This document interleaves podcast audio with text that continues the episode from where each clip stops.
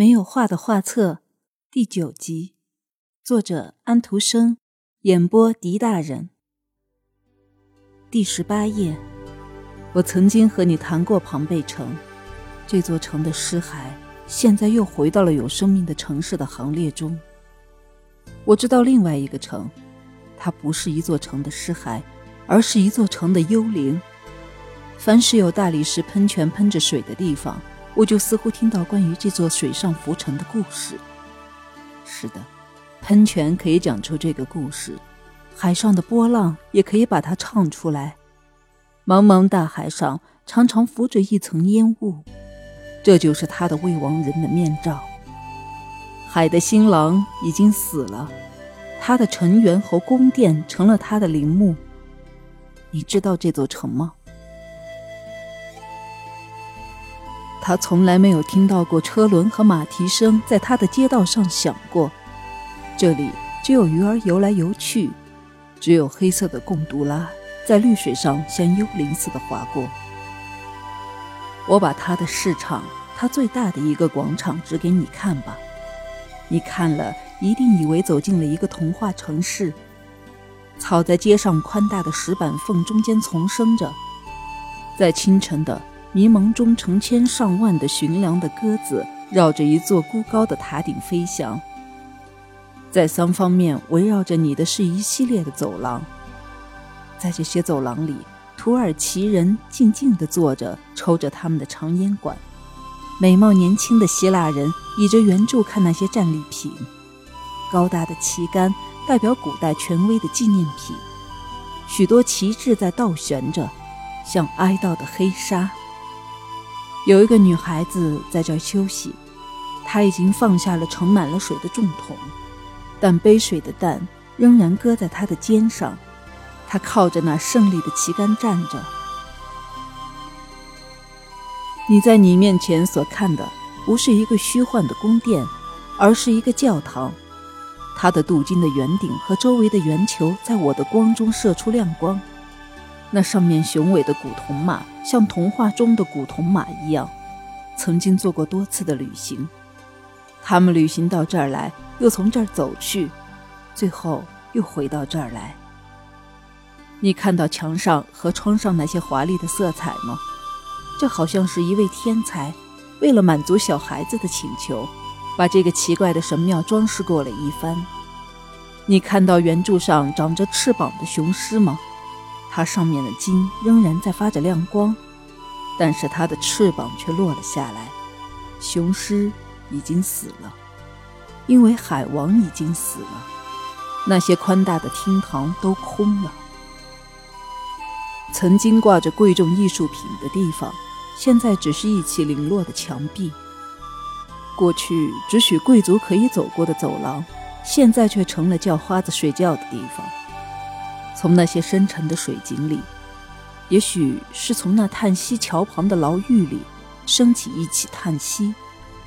这和从前金指环从布申托尔好像海后亚德里亚时快乐的贡杜拉奏出的一起鼓声完全是一样的。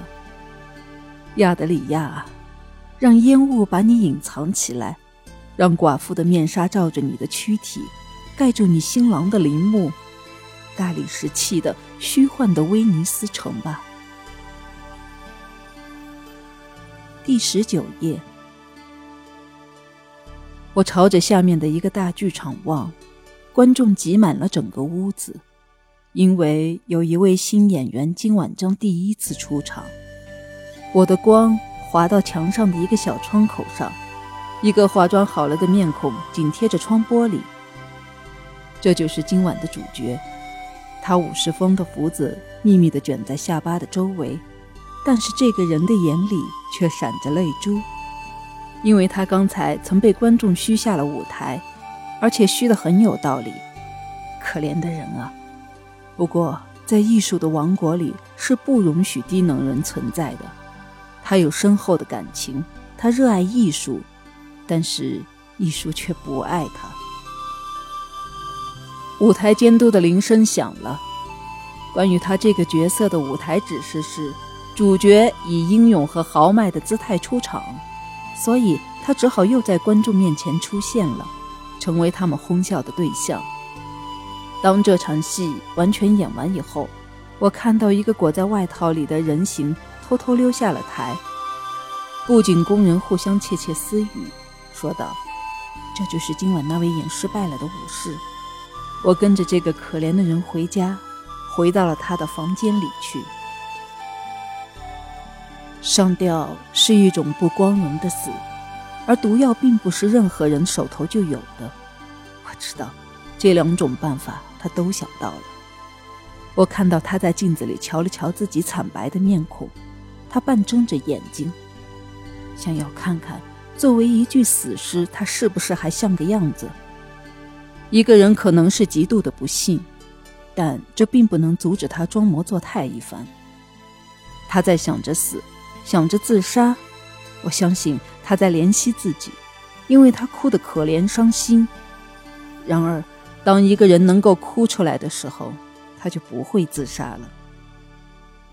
自从这时候起，一年已经过去了，又有一出戏要上演，可是在一个小剧场里上演，而且是由一个寒酸的旅行剧团出演的。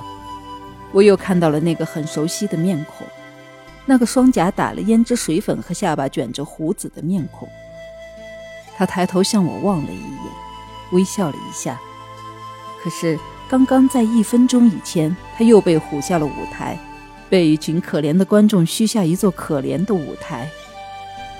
唉，今天晚上有一辆很寒酸的灵柩车开出了城门，没有一个人在后面送葬。这是一位寻了短见的人。这就是我们那位插了胭脂、打了粉的被人瞧不起的主角。他的朋友只有一个车夫，因为除了我的光线以外，没有什么人送葬。在教堂墓地的一角，这位自杀者的尸体被投进土里去了。不久，他坟上就会长满荆棘，而教堂的看守人便会在他上面加一些别的坟上扔过来的荆棘和荒草。